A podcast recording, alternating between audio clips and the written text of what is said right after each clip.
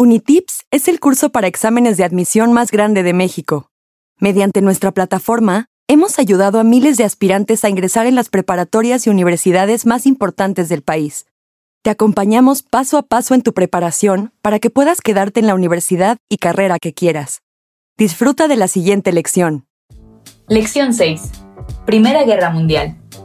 A raíz del avance del imperialismo y la competencia científico-tecnológica desatada en la segunda mitad del siglo XIX, Europa se dividió en dos grandes bloques durante la llamada Paz Armada, que hace referencia a los años de paz previo a la Primera Guerra Mundial, pero que se caracterizaron por un desarrollo e inversión militar sin precedentes para después pasar a su desenvolvimiento.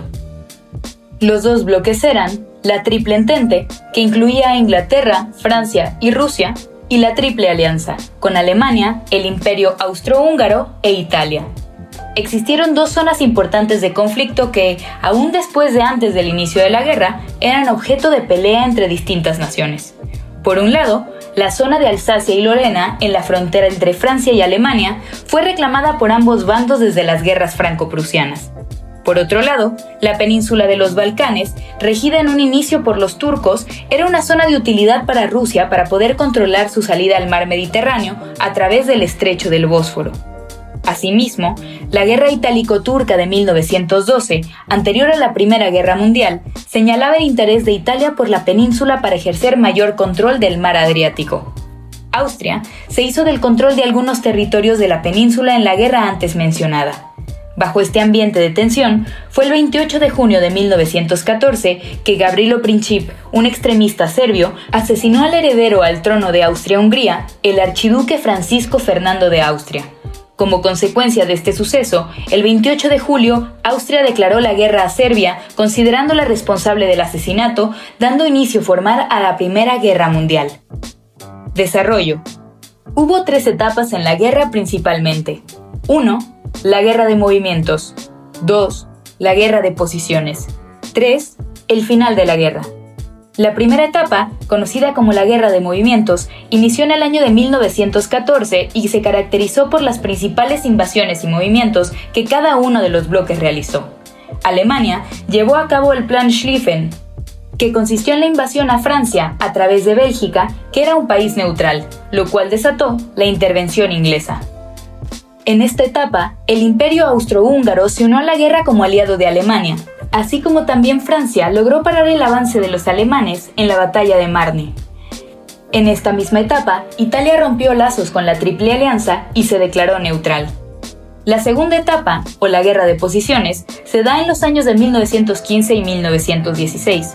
Se caracteriza por un estancamiento de los movimientos militares y una estrategia defensiva, se le conoce también como Guerra de las Trincheras por el tiempo que pasaban los soldados en las trincheras.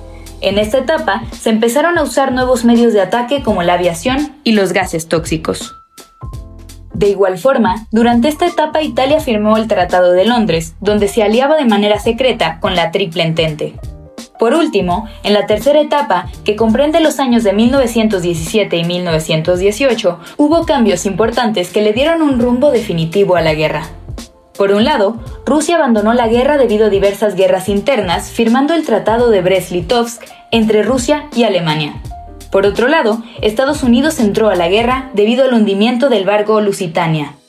Así, en 1918 la Triple Entente comenzó a ganar terreno con sus ofensivas, venciendo a Austria-Hungría y Turquía, y posteriormente, debido a presiones internas, a Alemania. De esta manera concluyó la Primera Guerra Mundial con Inglaterra, Francia, Italia y Estados Unidos como los ganadores. Los países ganadores obligaron a los perdedores a firmar tratados de rendición con terribles consecuencias. Particularmente, Alemania firmó el Tratado de Versalles el 28 de junio de 1919. Los castigos impuestos constaban de una gran pérdida de territorios nacionales, desarme del ejército y pago por los daños de la guerra. El descontento que estos tratados generaron sobre la soberanía de las naciones perdedoras fue un motivo para que estuvieran lejos de alcanzar la paz. Las condiciones dejaban a Estados Unidos como la gran potencia. Sin embargo, el resentimiento de las naciones perdedoras, las crisis económicas y el desajuste geopolítico tendrían daños muy graves en los siguientes años y llevarían al continente a otra guerra mundial. Responde correctamente las siguientes preguntas. 1. ¿Cuál es la razón para que se llamara paz armada a la etapa previa a la Primera Guerra Mundial? 2. ¿Cómo se les llamó a cada uno de los bloques de la Primera Guerra Mundial? 3.